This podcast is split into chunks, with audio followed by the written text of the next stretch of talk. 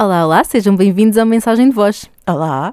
Hoje vamos descobrir porque é que o universo está a conspirar contra a Marta e também vamos ter algumas recomendações. Alô, desculpa ter-te a mandar um áudio, mas é mais fácil. Estou mesmo a precisar de desanuviar a cabeça. Tens ideias? Não faz mal, achas? Estás à vontade. Tenho muitas ideias. Espera aí, vou mandar-te no outro áudio.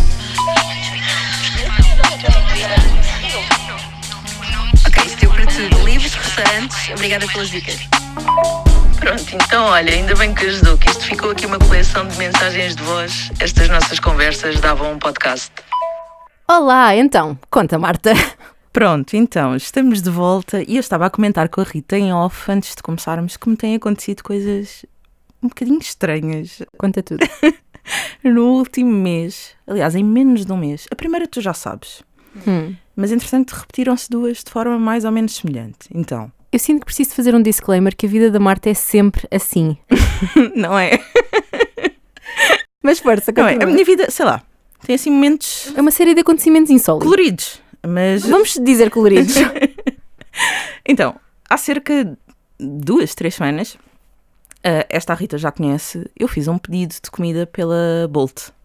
Eh, encomendei comida, não sei o quê, estava em casa naqueles dias em que não me apetecia fazer nada, não estava com birra do período, nem com neuro nenhuma, mas só com preguiça. Encomendei comida e chegou-me o pedido errado na casa. certo. Estão a ver, acontece tanta coisa à Marta que eu estava com alguma dificuldade em perceber qual das histórias é que Eh, seria. Ela teve aquele momento eureka agora de Seatway. Situei a história, certo, continua. Pronto, então chegou-me o pedido errado a casa e eu só percebi já o senhor da Bolt tinha ido embora e portanto não havia grande coisa que eu pudesse fazer a não ser reclamar na app. Desculpem, nós tivemos aqui um, um segundo de pausa porque reparámos que havia uma mosca a parar sobre a mesa e as duas enxutámos a mosca numa Ao mesmo, coreografia, em simultâneo. uma coreografia muito interessante. Exatamente. Ah, não sei se vocês sabem, mas eu e a Marta somos incapazes de gravar sem uma quantidade obscena de açúcar no estúdio. connosco. Exatamente, exatamente. Muito Ah, impulsionada pelo Bicas, aqui dono do Exatamente. estúdio, não é? Que promove este ambiente de muito açúcar e, portanto, é por isso que nós estamos às vezes um bocadinho mais aceleradas na gravação deste episódio. Ah, e então, eu encomendei, chegou-me o pedido errado, eu estava a fazer a reclamação na, na aplicação, já, já estava naquela de, para já demorou imenso tempo, não me apetece estar a pedir outra vez, também não me apetece comer esta comida, portanto, se calhar vou fazer qualquer coisa cá por casa, e de repente recebo uma chamada. Era um número, eh, não era daqueles números estranhos que aparece assim quando, quando estamos a ser contactados pela própria app. E era um número normal. Eu atendo, começam a falar comigo em inglês, a perguntar se eu sou a Marta, e eu pensei, se calhar é mesmo o condutor, ou pronto, ele reparou, viu o meu número, tá- está a ligar-me diretamente. Ahm, e eu digo sim, sou a Marta. Ah, eu sou não sei quantos. Eu vivo aqui na ajuda e eu acho que recebi o teu pedido e que tu deves ter recebido o meu. O que é que tu recebeste? E eu Digam-me começo. só se isto não é o início de uma rom-com. Não, má, tipo má, só se for. Ah, São as melhores. e eu começo a dizer que sim, que pronto, a descrever o que é que tinha recebido. E ele, pronto, exatamente, isso é o meu. Olha, o que é que achas de trocarmos os pedidos? E eu, por acaso, nesse dia hum, tinha o cão mais agitado em casa, não me apetecia nada sair, estava assim meio de pijama. E eu disse: Ah, não, não me dá muito jeito de sair. Ele disse: Não faz mal, eu vou ter contigo. E eu, pronto, ok, ele quer vir aqui ter, veio a ter comigo, portanto, Por favor, não aceitem dicas de segurança da Marta. não, mas, mas é que reparem, isto não é nada seguro. Eu nunca tinha reparado como é que esta criatura tinha o meu número de telefone. Uh, ele era a pessoa que devia ter recebido o, o meu pedido e vice-versa. Portanto, ele era cliente, ele não, não ligou para a Bolt, ele não obteve informações minhas. Aquilo estava no recibo. Portanto, aquele papel que é vem incrível. agrafado ao, ao saco, que eu nunca pensei, eu nem, nem nunca uh, teria tido a mesmo, o mesmo raciocínio que ele teve de olhar para o papel e perceber o que é que se passava. Está lá o meu nome, o meu número de contribuinte, a minha morada e o meu número de telefone. Portanto, ele tinha lá todos os dados. Tanto que ele começou a dizer: Olha, eu também tenho uma. O, o- tu também tens o meu número, mas se quiseres, guarda. E eu pensei: Não, não tenho o teu número. Ele disse: Tens, eh, está no recibo, da mesma forma como eu acabei de ver o teu no recibo. E eu: Ah, certo, tipo, burra. não acredito que nunca pensei nisto na vida. Então, não é propriamente como se eu tivesse permitido ou dado alguma informação extra àquela que ele já tinha. Ahm, ele foi ter comigo a casa, trocámos os pedidos e o rapaz mal estava a entrar no carro, porque eu estava ainda a subir, ele foi parar às traseiras do meu prédio, pronto, detalhes.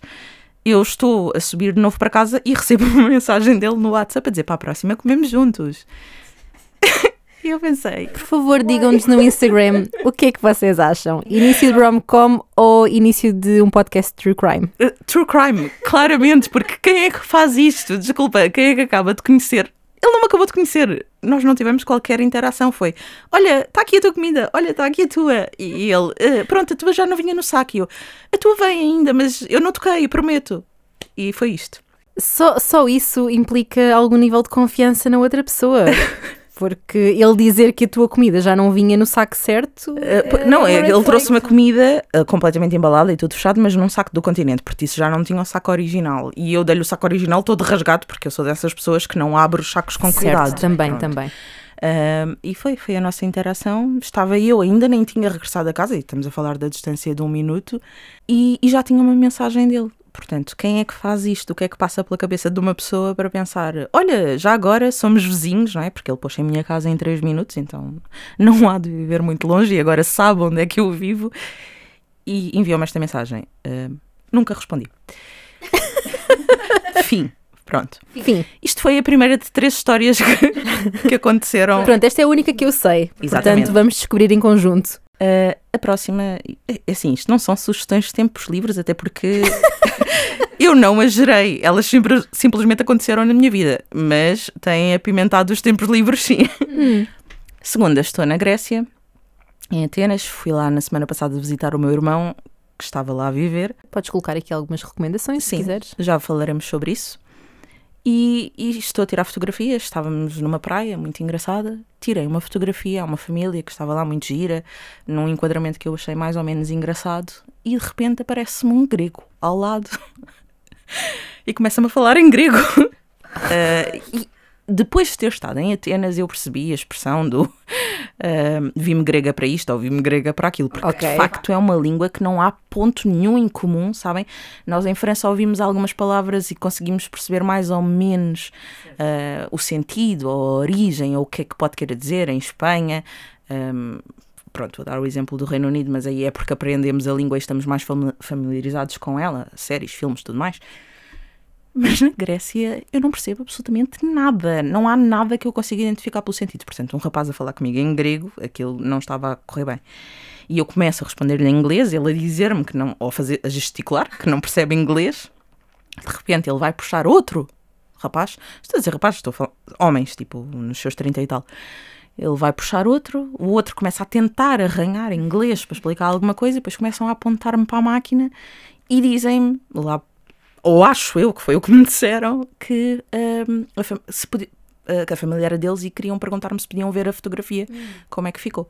Mostrei-lhes a fotografia, ficaram todos contentes, urra, não sei o quê. Não foi exatamente o que disseram, mas pronto, lá celebraram eh, nas suas palavras, ficaram contentes, eles estavam divertidos, bem dispostos. Começaram a dizer que gostaram muito da foto, não sei o quê. E eu perguntei-lhes, mas querem a foto? Sim, por favor, mas como é que podemos ter a foto e não sei o quê? E naquele momento ocorreu-me, se calhar não vou dar o meu número a estranhos, não é que também Fosse a primeira vez. Sim, não é haja aqui grande problema, mas eh, disse-lhes: olha, se quiserem, eu envio-vos por Instagram.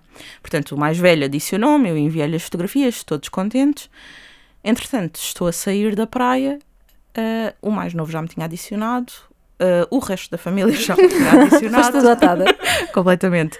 Uh, no dia seguinte recebi quase todos os dias, no dia seguinte, nos dias seguintes, recebi quase uh, quase todas as manhãs mensagem do mais velho a comentar ou fotos ou uh, a reagir a stories que eu tinha colocado.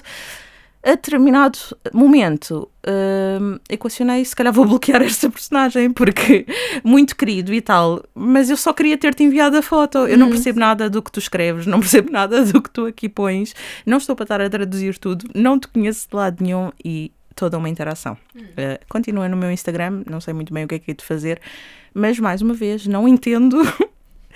O que é que passa pela cabeça destas pessoas? De, de repente temos contactos, vamos ser amigos, vamos falar, vamos interagir, mesmo que não, nem sequer falemos a mesma língua. E não num sentido metafórico, não é? Uh, este foi o segundo strike. Ontem aconteceu-me a mais engraçada. Ligou-me uma agenciada pela manhã, Uhum. uh, querida Inês Machado, e diz-me o seguinte: Marta, eu sei que vai ser um pouco estranho o que eu te vou dizer. Logo daí foi uma abertura. Sim, é sempre assim que começam Sim. as melhores conversas. E ela diz: hum, ligou-me um italiano ah, que tem o teu smartwatch. Que E eu. ah, Desculpa. Não, ela até começou por dizer: tem o teu Apple Watch. Eu disse: impossível, eu não tenho Apple Watch nenhum. Ela: não, isso é super estranho. Eu disse: mas espera, como é que chegou até ti e como é que tu sabes que é meu? E ela é assistente de bordo, e eu pensei, se calhar, numa conversa, num avião e não sei o que. Ela disse: Sim. não, olha, foi uma pessoa que veio de Roma, agora para Lisboa, ele está em Lisboa, e ele encontrou o teu Apple Watch e a última mensagem que aparece lá é uma mensagem que eu te enviei. Ele viu o meu número lá, ligou para mim e ele disse-me mesmo a mensagem. O quê?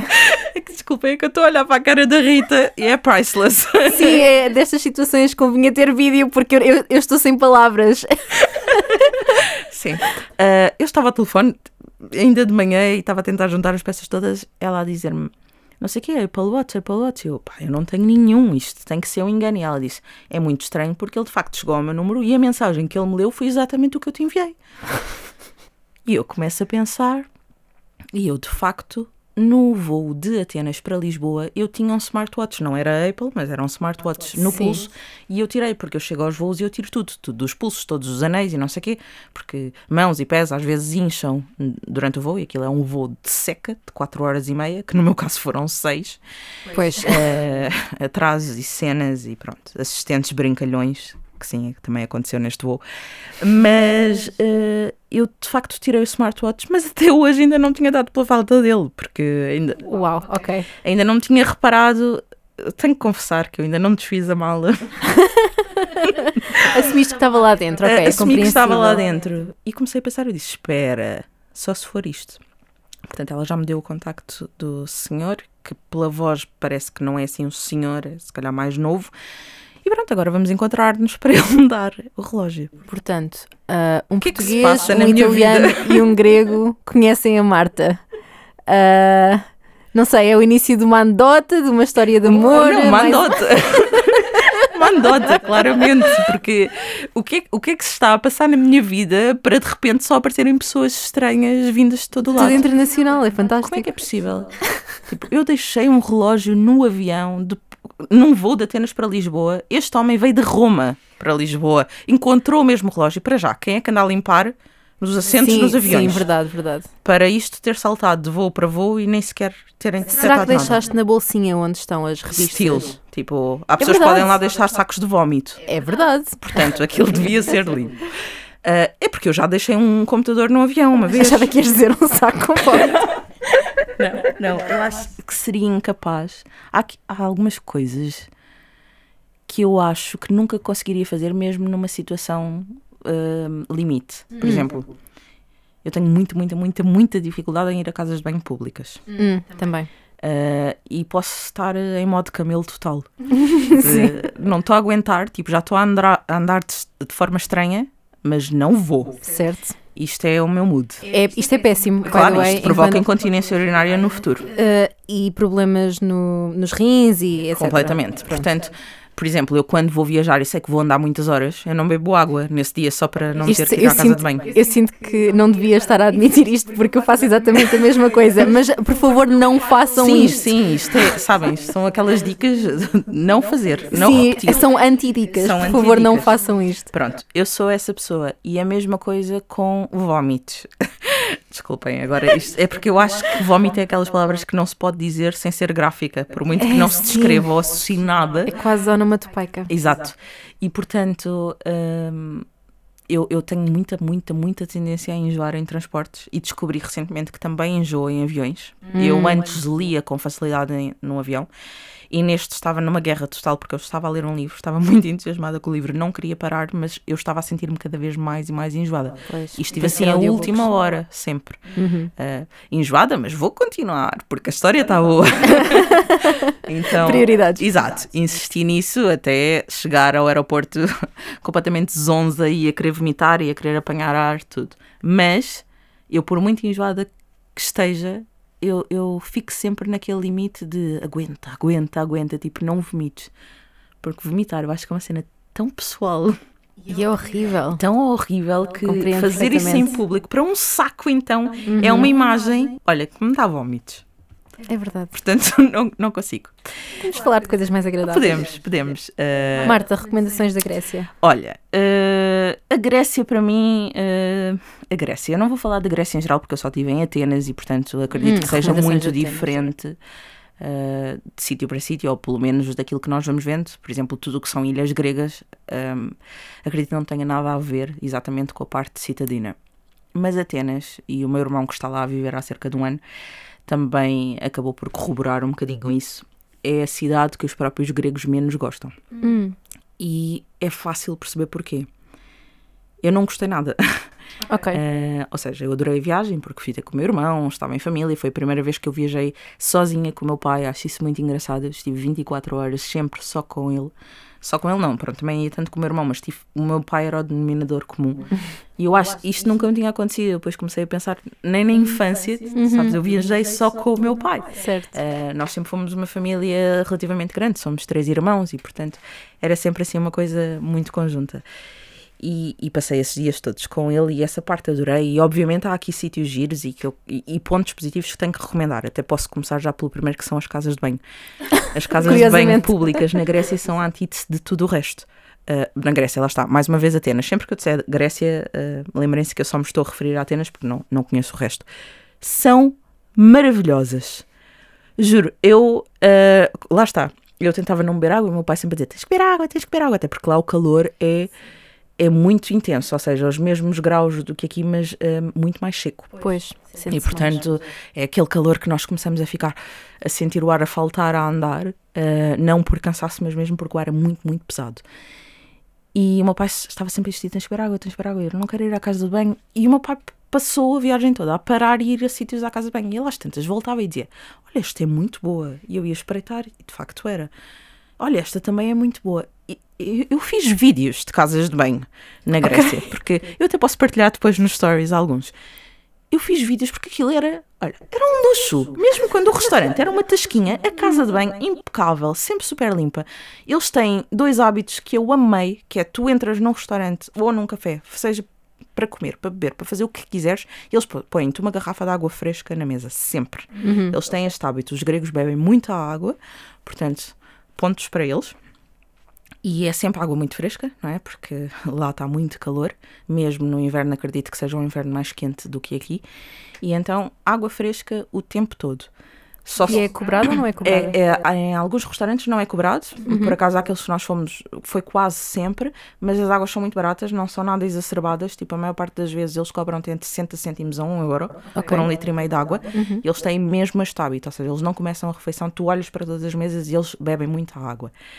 Um, e têm sempre também álcool em gel, quase sempre, n- logo nas mesas dos restaurantes. Se não tiver na mesa, está sempre nas casas de banho. Certo. Portanto, as casas de banho são muito limpas, nota-se que são limpas com frequência, várias vezes durante o mesmo dia, em todo o lado. Mesmo aquelas, sabem, das estações de metro ou dos aeroportos, que para mim são sempre os sítios mais Sim. caóticos, super lavadinho, muito impecável, então não tem nada a ver com o resto. Porquê? Porquê é que eu não gostei de Atenas? É uma cidade que eu sinto que é muito suja, é muito envelhecida. Uh, o meu pai já me tinha dito, porque o meu pai já tinha conseguido ir lá mais vezes. Eu não fui porque os meus voos foram sempre cancelados. Uh, a minha irmã, quando lá chegou, o primeiro comentário dela foi: uh, Isto é um, um país de terceiro mundo e ninguém me tinha dito, portanto. Hum, sim. Um, não é também, claro, era um, um comentário na brincadeira, mas aquilo é tudo. A sensação que o meu pai tinha era que era Portugal há 50 anos. Certo, certo. Um, e tu notas que é tudo muito envelhecido, que as coisas envelheceram, tipo, eles não se dão ao trabalho de voltar a pintar eh, prédios, ou seja, eh, há desgaste natural de edifícios, de ruas, de monumentos, de tudo. Nada é recuperado, absolutamente nada. Está tudo muito ao abandono. Parece uma cidade, se tu olhas só para a estrutura abandonada, perdida ali no tempo, antiga e abandonada, mas ao mesmo tempo caótica porque está cheia de gente, está cheia de poluição, é muito cinzenta, vês facilmente sem abrigos por todo o lado na rua, drogados em todo o lado, ah, assim nas partes mais centrais. Ah, muito, muita sujidade, muito lixo, portanto não é bonita, não é aquelas cidades. Eu sou suspeita porque eu amo Londres. E, portanto, eu gosto muito de andar por Londres e perder-me, mas isso também acontece nas principais capitais europeias. Tu perdes-te e tens muito aquela sensação de quase todas as ruas apetece fotografar Sim, e sim, todas sim. são postais. E ali não, tu queres só fugir das ruas para Pois, chegar a pontos que Sim, te digam que sim. são bons. É, Existem sempre sítios assim em todas as cidades, mas se calhar sentiste mais em zonas que deveriam ser de outra forma. Por O exemplo, que- no centro, Sim, talvez. o que eu senti é que aqui era ao contrário.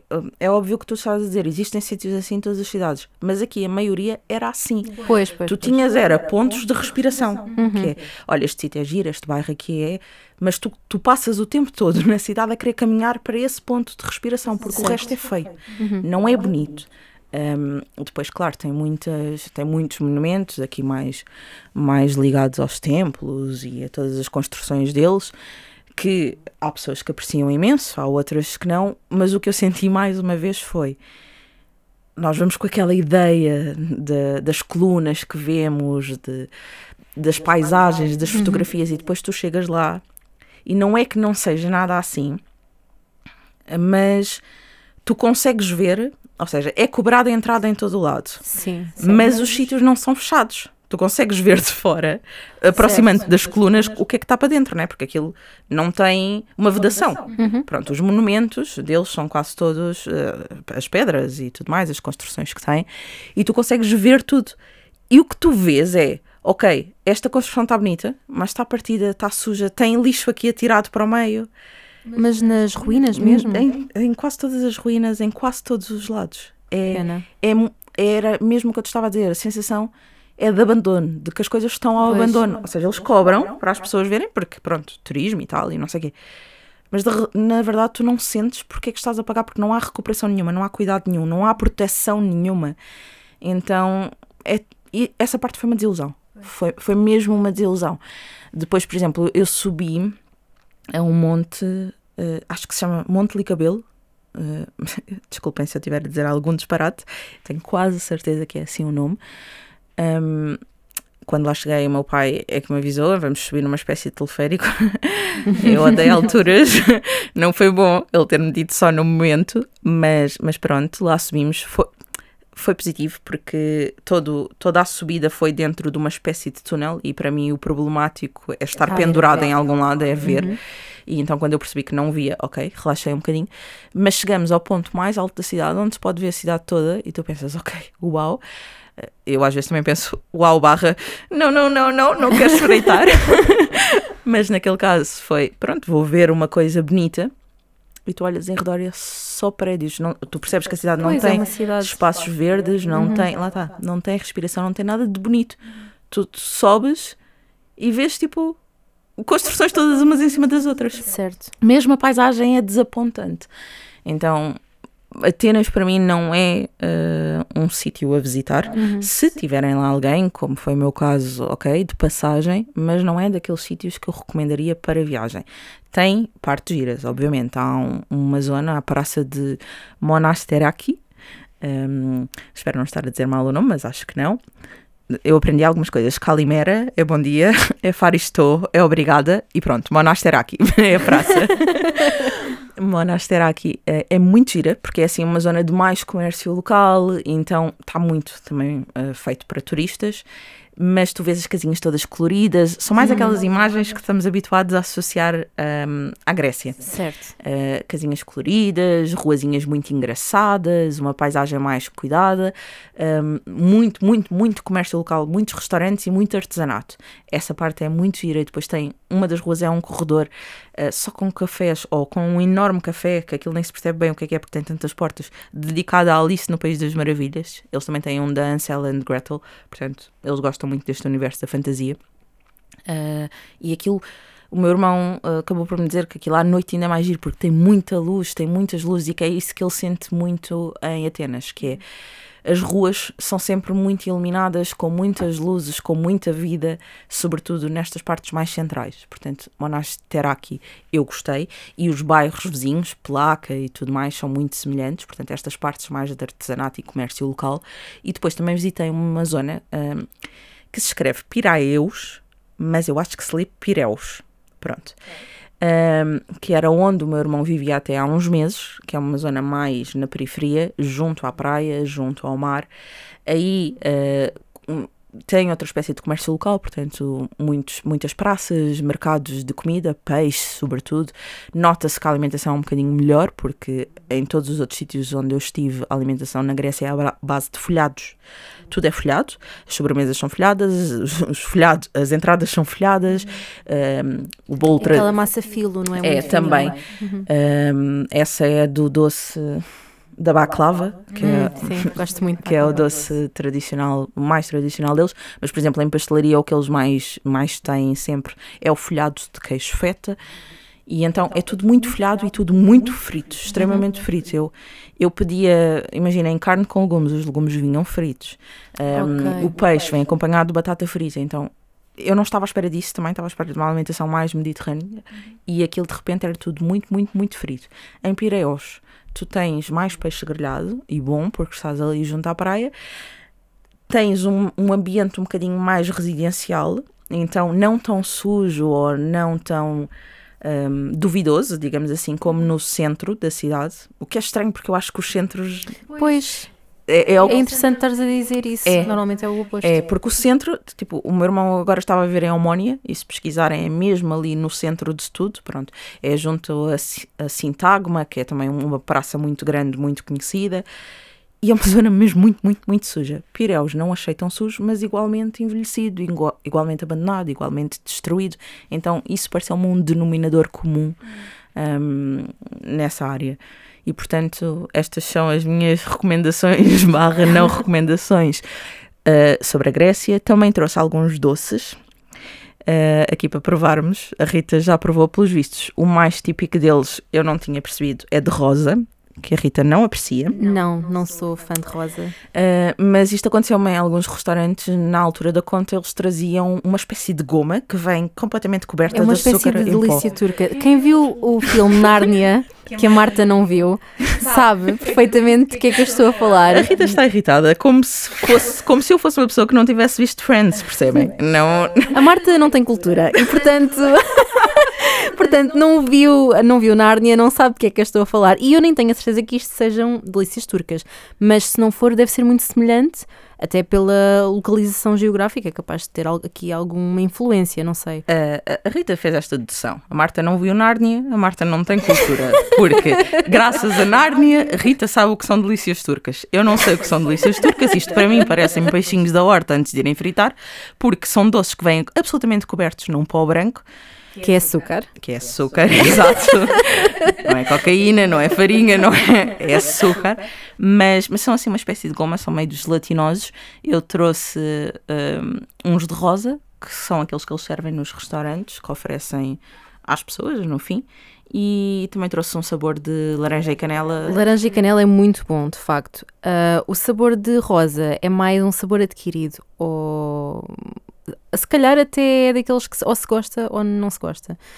Ah, pessoalmente, eu acho que as coisas de rosa sabem um bocadinho a sabão e, portanto, Percebo. não adoro em comida.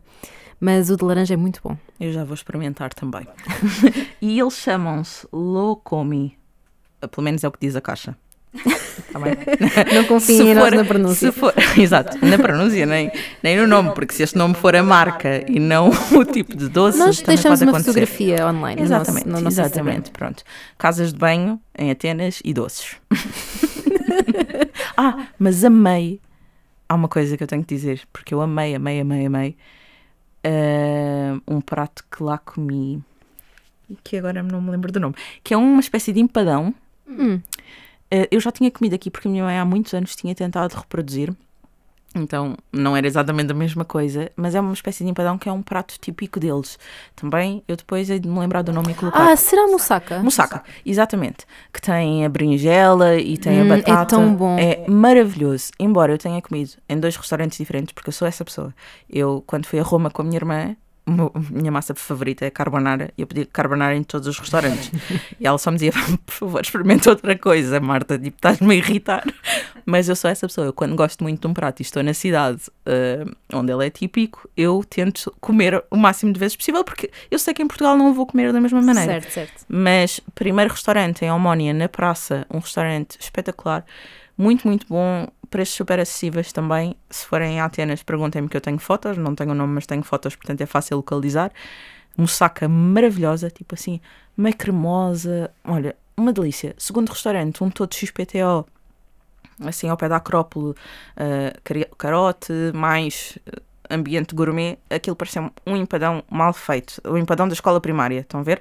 Em que a, a batata é aquela da fécula de batata, do pó, que é misturado hum, com leite sim. ou com água, carne seca. Olha, não gostei nada e fiquei muito desiludida. Foi a minha última é assim. Normalmente é assim, não é? Quer dizer, quanto mais pequeno e desconhecido e um improviso à beira da estrada o restaurante é melhor a comida. Sim, verdade, verdade. E olha, fiquei muito triste porque eu só estive lá três dias, não é? Porque o meu avião original, uh, o meu voo original foi cancelado e então a minha viagem ficou muito mais curta do que o planeado.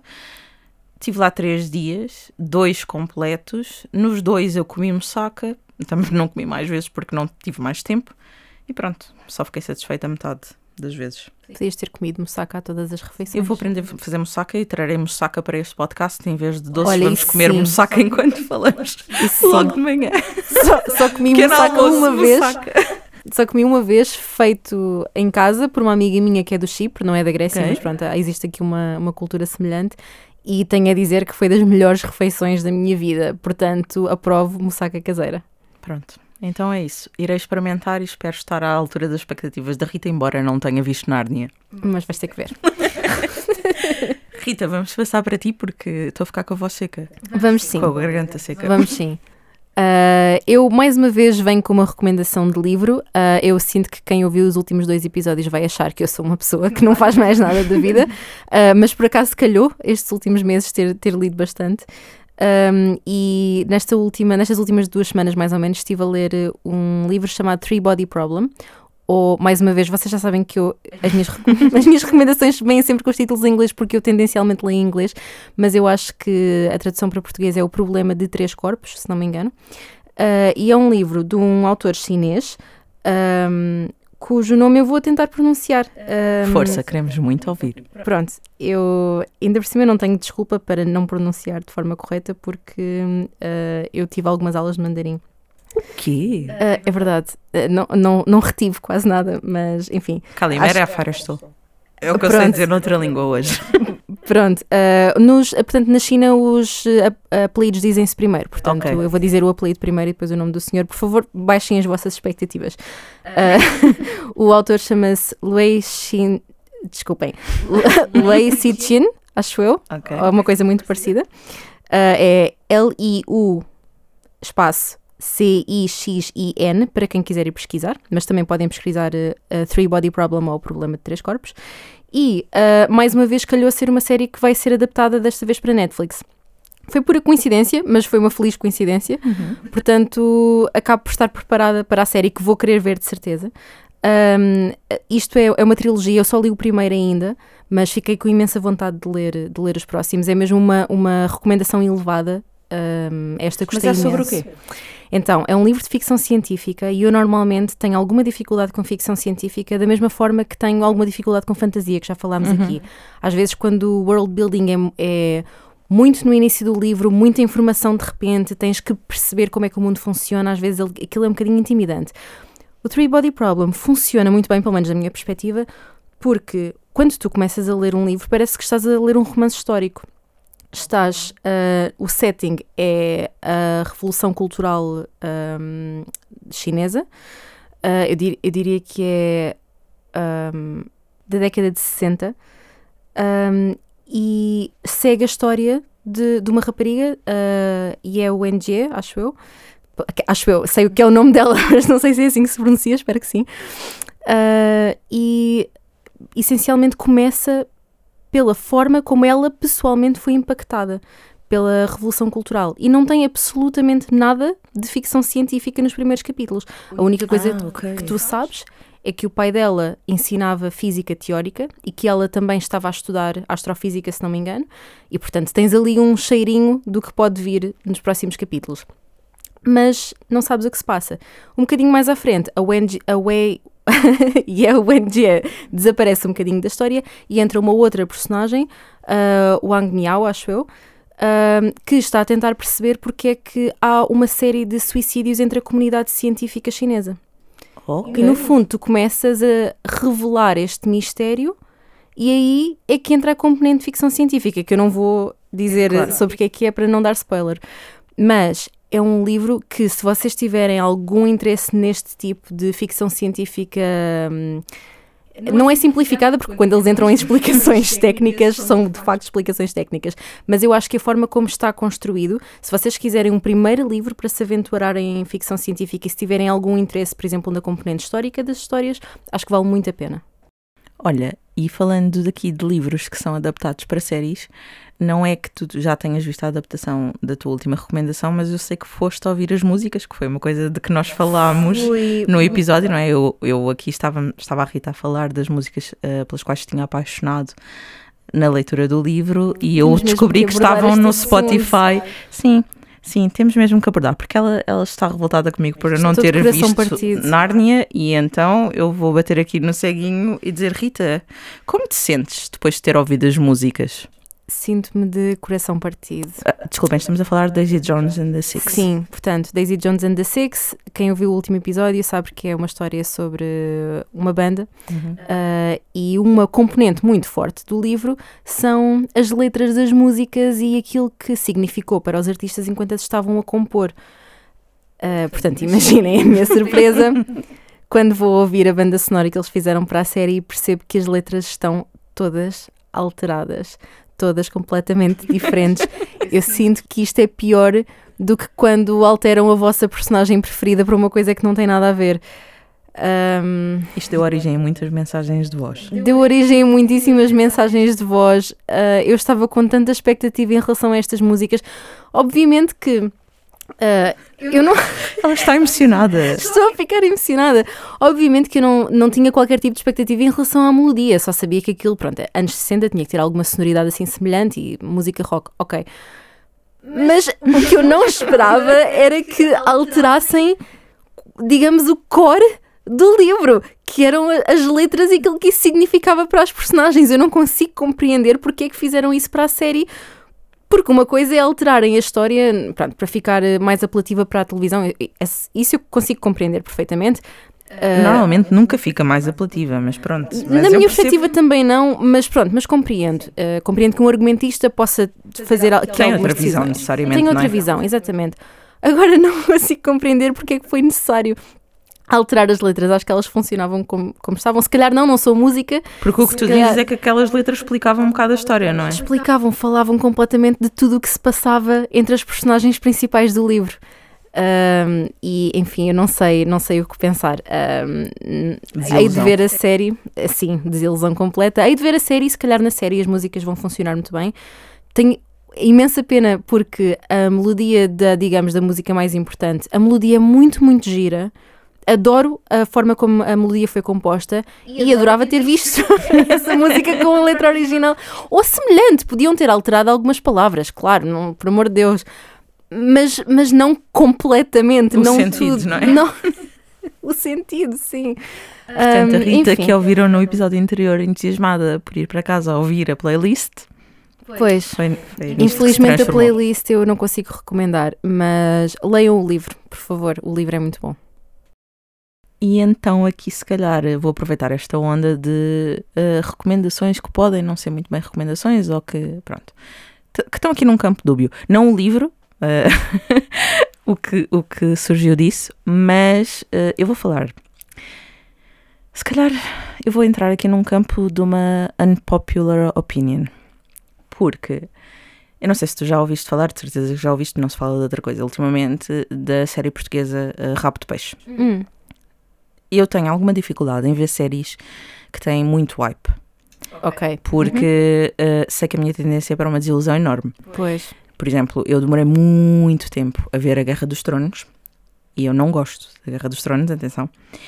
Eh, mas a minha irmã e o meu pai eram loucos, toda a gente à minha volta falava daquilo. Eu demorei mesmo muito, muito tempo, portanto, eu já vi depois de passar eh, toda a euforia à volta, ou a maior parte da euforia. Só vi a primeira temporada, via muito custo e todos os episódios a pensar, ok, o que é que, onde é que isto vai? Deixa ver se fica melhor. Deixa ver se fica melhor, mas cheguei ao fim da primeira temporada e pensei, porque é que eu tenho que fazer isto na minha vida? Porque é que eu tenho que insistir numa série só porque toda a gente gosta? Sabes que eu acho que é completamente diferente ver uma série que teve muito hype depois, porque o- a comunidade que se gera em torno destas séries faz parte da experiência de ver a série. Ok. Eu acho que muita gente não tem uma visão objetiva sobre as séries que viu nestas, Eu, nestas eu alturas. percebo isso que tu estás a dizer porque também me aconteceu mais ou menos.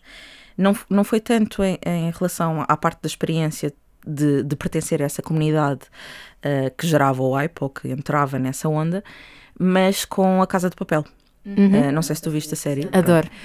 Eu também demorei muito tempo a ver, toda a gente falou, toda a gente recomendou e eu pensei, "Hum, isto vai desiludir-me outra vez, vai ser uma Guerra dos Tronos de novo. Demorei muito, muito, muito, muito tempo a ver o que é que aconteceu. Pandemia, estava em casa e aqui eu amei, mas eu acho que foi por ser uma experiência super intensa. O que é que aconteceu? Eu de sexta à segunda-feira eu vi as temporadas todas.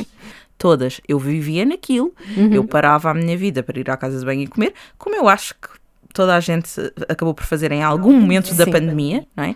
Portanto, eu passei quatro dias só em frente ao computador. Eu até já me doíam os olhos no fim. Aquilo foi uma loucura. Mas eu vi aquilo tudo como um filme gigantesco. Certo. Então, eu até percebo, por exemplo, eu posteriormente, eu sou aquelas pessoas que vão investigar o que é que as pessoas disseram e os fóruns e entrar e tudo mais.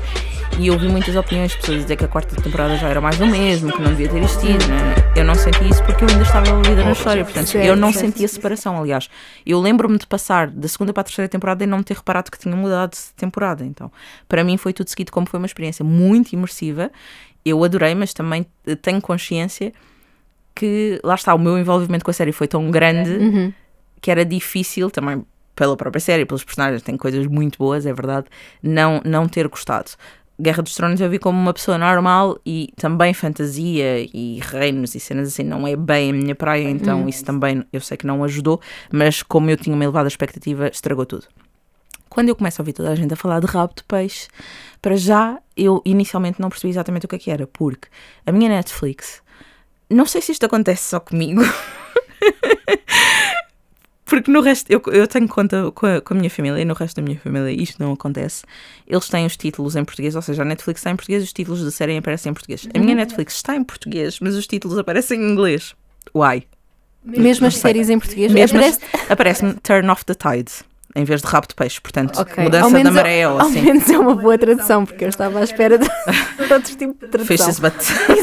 Pronto. Não, aparece Turn Off the Tide. Ok. E eu inicialmente não associei logo, porque rabo de peixe, mas está toda a gente a falar de rabo de peixe. Eu percebi que era uma série portuguesa, mas não tinha associado logo que era a mesma.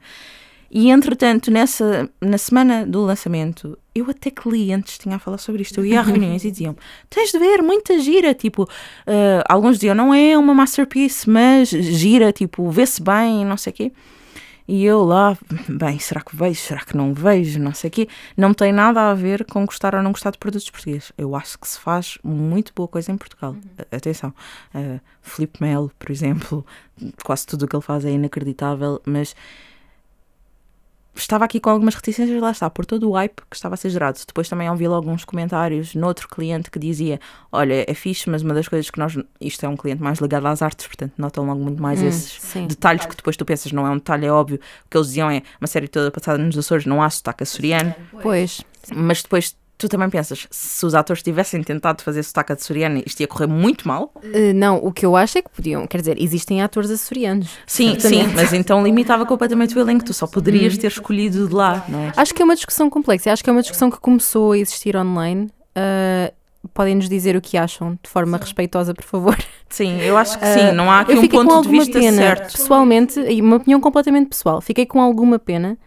Ah, acho que teria sido mais rico para toda a gente ver um elenco açoriano, mas compreendo perfeitamente porque é que a escolha não foi possível também. Sim, sim. Depois há coisas, exatamente, que não são possíveis. Depois também temos um Marco António Del Carlo a, fa- a fazer de italiano. Portanto, Certo. de repente, tu pensas, também podiam ter ido buscar um ator italiano. Sim, sim, sim, claro. Eh, então, eu acho que sim, que não há aqui propriamente uma resposta certa, mas fui ouvindo esses comentários, eu pensei, "Se não vejo, não vejo, não é?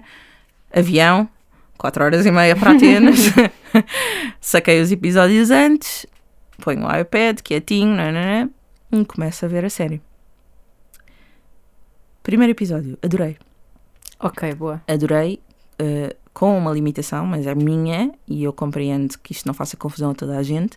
Eu acho, e eu, eu sinto, ok, há, há populações em Portugal em que de facto isto é uma realidade muito mais comum, Norte, também percebo que nos Açores, mas o que eu sinto é que qualquer filme, qualquer série portuguesa, as pessoas têm que dizer 30 asneiras, as personagens têm que dizer Também 30 asneiras acho. na mesma frase. Isso Também irrita-me acho. Não profundamente. consigo perceber. Então é uma coisa que me faz descolar um bocadinho da série, porque eu estou a ver, mas não consigo desligar disso, Uhum. então não crio aquele envolvimento com o elenco ou com os personagens, porque acho exagerado. Sim. É extremamente exagerado. Mesmo que lá em Rabo de Peixe toda a gente fala assim, eu não acredito que seja também tão a este nível. Até podem dizer uma asneira a pontuar cada frase, mas aqui havia 30 asneiras Sim. a cada 31 palavras. Estavas a falar da Casa de Papel. Eu ainda não vi Rabo de Peixe, mas estavas a falar da Casa de Papel. Acho que é uma boa comparação. Sim, exatamente. Ah, sentes que, que não está ao mesmo nível, por exemplo, da Casa de Papel, que exageram mais. Uh, exageram muito mais. Ok. Exageram muito Porque mais. também podia ser uma questão de sensibilidade de ouvido, não é? É completamente Sim. diferente Não, para nós mas, ouvirmos mas exageram muito mais. Eu acho, não quero estar a ser ingrata, mas há, há, sei lá, nós conseguimos ver facilmente 20, 25 minutos de, de cenas, não é? quase todas com- marcadas por muitos diálogos, e não teres uma única onde não apareça uma asneira. Tipo, todas Pois, as frases têm. Uhum. E eu acho isso é muito característico de, de produtos portugueses Sim, sim, que são sim. pensados sobretudo para fora. Parece que passamos sempre esta imagem, não é? Certo. Já não é o da mulher de bigode, mas continua a ser tipo, somos uns asneirentos. Uhum. E, ok, eu não sou a pessoa que diga mais asneiras na minha vida, mas isto iria fazer-me confusão de qualquer das formas. Então, essa é a primeira, ou é a única coisa que eu, que eu tenho aqui que apontar como ressalva, porque eu sei que me faz não, não conseguir desligar completamente e entrar na história. Mas vi o primeiro episódio, adorei, tanto que eu cheguei a Atenas, disse ao meu irmão e ao meu pai, pá, vamos ver, isto é fixe, não sei o quê, e vi outra vez, vi uma segunda vez, e ainda gostei mais da segunda vez. Depois perdi o embalo. Uh, tentei ver os próximos, tentei ver no voo, tentei ver quando cá cheguei. Eu já acabei a série, acabei finalmente ontem, até porque pensei, vou acabar antes de gravar. Acho que a história pá, gira assim, girinha, vê-se bem. A história torna-se mais ou menos previsível. Um, eu vi muita gente a dizer que chorou, que se emocionou, que vibrou. Eu sou uma piegas e não me aconteceu. Lá está, eu não conseguia, não consegui criar envolvimento ou relação com os personagens. Pois, isso faz muita Um, diferença. E portanto eu vi sempre a série de fora. Uhum. Ou seja, eu vi sempre com algum distanciamento. Tenho pena que não me tenha acontecido o que aconteceu com tanta gente, mas depois também me ponho um bocadinho. ah, faço aquele jogo quase de advogado do diabo de será que isto é tão bom ou será que estamos tão orgulhosos porque é um produto português que está no top que estamos todos a dizer bem de uma coisa que não é assim tão incrível. E eu não, não sou nada hater de conteúdos portugueses, eu não estou a dizer isto do tipo olhem, afinal somos pouquinhos. Não é isso. Eu acho que há ali interpretações muito boas. Atenção, acho que o elenco está muito bem escolhido. Mas não é uma série, tipo, Certo. sabes? Não é Eu a série da podemos nossa ser as vida. duas coisas. Repara, podemos estar orgulhosos de ter uma série na Netflix e saber criticá-la na mesma, como faríamos com qualquer outra série. Exato, mas eu, eu depois fico. É quase como se não pudéssemos fazê-lo Uhum. sem parecer que não valorizamos o que é nosso. Porque eu- eu não sei se isto aconteceu, mas o meu Instagram estava cheio de pessoas a dizer tipo, vi, maravilhoso, incrível. E então, mais uma vez, tipo, é uma expectativa gigantesca que eu já tentei refriar e pensar, não vou partir para este ponto, não vou partir deste ponto, mas ao mesmo tempo eu depois penso, o que é que. Fico mesmo com aquela sensação do que é que as pessoas viram na série que eu não vi. Uhum. Estás a ver? O que, é que, o que é que está toda a gente a ver aqui que eu não encontrei? Ahm, mas pronto, não, não, não deixo de trazer hoje para o episódio porque acho que sim, deve ser uma sugestão e é uma coisa, são sete episódios, vê-se super bem, nem que seja para sabermos do que é que estão a falar, Exato. acho que sim, que vale a pena ah, espreitar. Ok. Rita, tens mais alguma recomendação? Tenho sim. Ah, sinto que esta, esta semana as recomendações vão ser todas muito caseiras. Ah, mas pronto, é o que é. Às vezes há semanas assim. Ahm, eu gosto muito de ver YouTube, como já tinha referido aqui anteriormente. Ah, uma das razões é porque decidi cortar ah, a maior parte dos serviços de subscrição, porque começaram a ser eh, muitos e ah, a- as contas acumulam. Um, então às vezes acabo por me direcionar mais para YouTube. Normalmente o que faço é, se, se há alguma série específica que quero ver, digamos, desbloqueio a conta durante esse mês, uh, invisto, faço binge watch às Foi, séries. foi o que eu fiz agora com a Disney Plus para ver Kardashians. Pronto, exatamente. A Disney Plus é dos, dos poucos serviços de subscrição que tenho, porque fui à Disneyland de Paris em fevereiro deste Ok. ano e eles oferecem a subscrição de Disney Plus durante um ano. Ah, boa! Portanto, ficam a saber, fica a dica. Boa, Ah, boa. E é por isso que eu ainda tenho a Disney Plus. Mas de resto, neste momento não tenho nenhuma ativa. Por isso é que as minhas sugestões às vezes acabam por ser eh, muito ah, sugestões gratuitas, o que eu acho que é bom para, para muita gente que Claro. esteja a ouvir. Ah, e há muita coisa gira que se faz no YouTube. Ah, uma delas é, eu não sei se vocês têm, e tu, Marta, também, se tens alguma ah, ligação com a cultura japonesa. Eu não tinha muito, até há alguns anos. Também não tenho muito que ver, porque eu, enquanto Marta, na minha esfera pessoal, não consumo, mas profissionalmente trabalho muito tempo no âmbito da cultura pop japonesa. Uhum. Então sei algumas coisas e tenho algum envolvimento com. Pronto, eu não conhecia muito, mas à medida que vou conhecendo mais a cultura do Japão, ah, fico cada vez mais interessada. E descobri uma rapariga que é vlogger, que faz os vlogs mais ah, calmos que possas imaginar sobre a vida dela no Japão. Ok. Ah, ela é mesmo japonesa, mora em Tóquio, segundo o que sei, e documenta tu- tudo aquilo que são os pequenos momentos do dia a dia. Ah, existem vlogs em que são, em que é, por exemplo, ela passa o fim de semana ah, a limpar a casa, vai ao IKEA, compra alguma coisa nova para organizar a casa, faz a comida dela. Mas eu não sei explicar a sensação de conforto que é. Ainda por cima, os vlogs saem sábado de manhã, então eu levanto-me, faço café, vou para o sofá, abro o vlog da Nami, uh, já, já a gente- toda a gente sabe que é a minha rotina semanal, e há qualquer coisa tão hum, aconchegante nos vlogs dela. Não consigo recomendar o suficiente. Há alguns vídeos em que é possível ver um bocadinho da vida ah, em Tóquio, que também é giro, quando ela vai a cafés, a museus, a exposições, ah, e também quando ela sai de Tóquio e faz algumas viagens, é possível ver um bocadinho do Japão, nomeadamente o countryside japonês, que é lindíssimo. Ah, mas se tiverem algum interesse, ela faz uma coisa muito engraçada que é tem legendas sempre em, eu acho que em todas as línguas ou em quase todas as línguas. Boa. Portanto, também tem legendas em português. É ligar os vídeos dela, colocar as legendas e selecionar eh, a língua correta. Também tem legendas em inglês, se preferirem.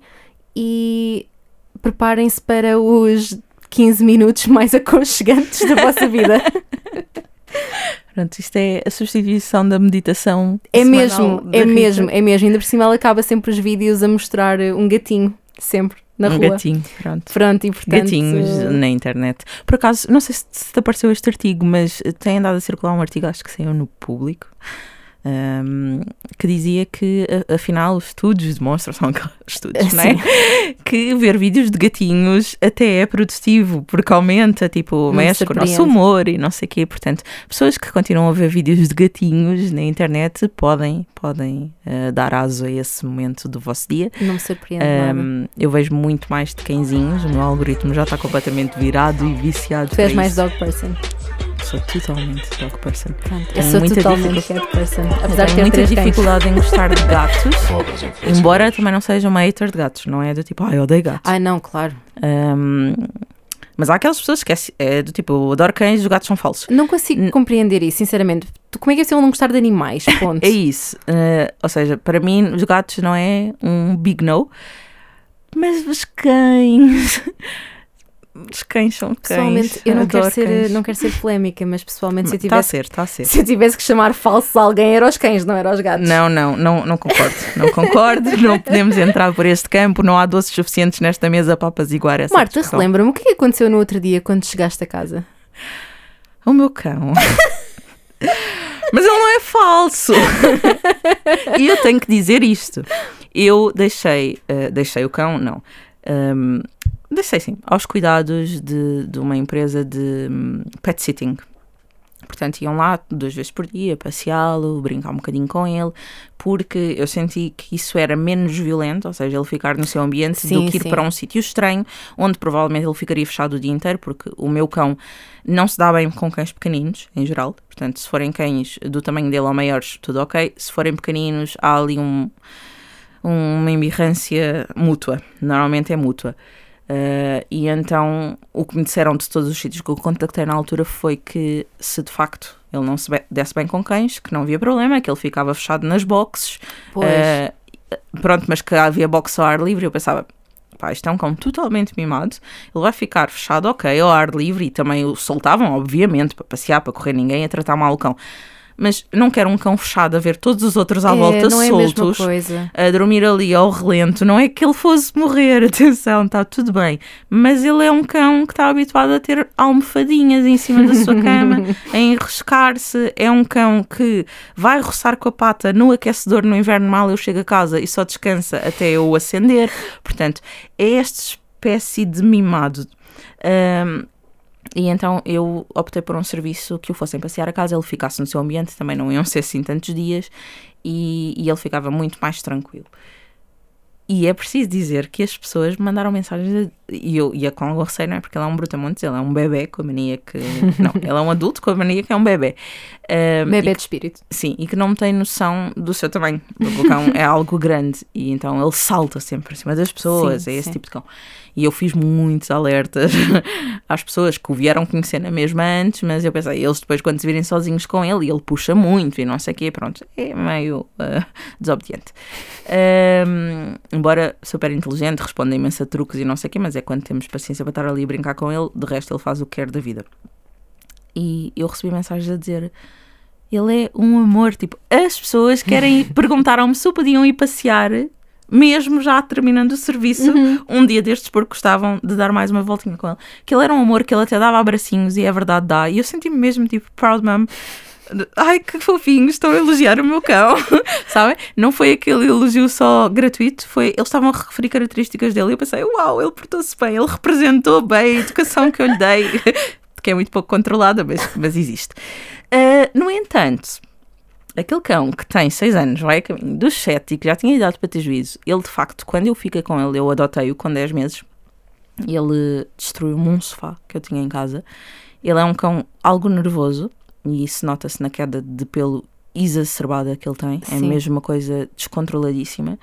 E os treinários dizem-me sempre que tem muito a ver com o sistema nervoso dele, e é verdade. Uh, ele, se passar muito tempo sozinho, tem muito mais queda de pelo. Uh, e ele ao início, quando passava muito tempo sozinho, destruía-me coisas em casa. Ele nunca foi aquele cão de roer sapatos nem nada disso, mas já me roeu óculos, óculos, uh, e destruiu-me um sofá. E na altura, ok, é pequenino, pronto, vamos mandar 500 euros de sofá para o lixo e vamos comprar um sofá novo.